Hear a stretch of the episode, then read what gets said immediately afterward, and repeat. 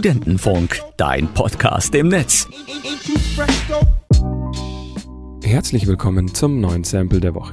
Hier werden bekannte Songs zerlegt und auf ihre musikalischen Einflüsse und Samples analysiert.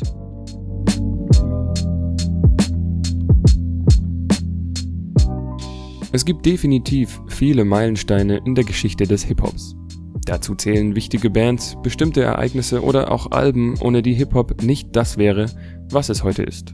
Eines dieser Alben ist The Score.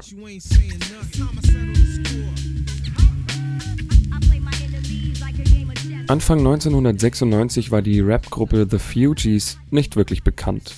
Ihr erstes Album Blunted on Reality war ein Misserfolg und die Band war tief im Untergrund von New Jersey.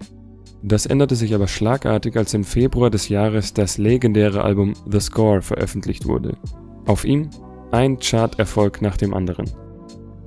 Das bekannteste Lied des Albums ist das Cover Killing Me Softly, das unter anderem auch schon von Frank Sinatra gecovert wurde.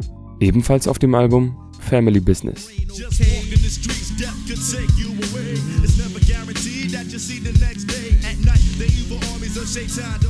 Anders als die klassischen Soul- und Funk-Songs ist das Original hier eine klassische Gitarrenkomposition vom spanischen sogenannten Vater der klassischen Gitarre Francisco Tarrega.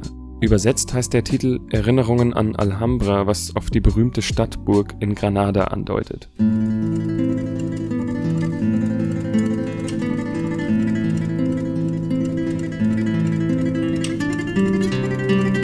Das war's mit dem Sample der Woche. In der nächsten Folge geht's weiter mit den Fugees und The Score.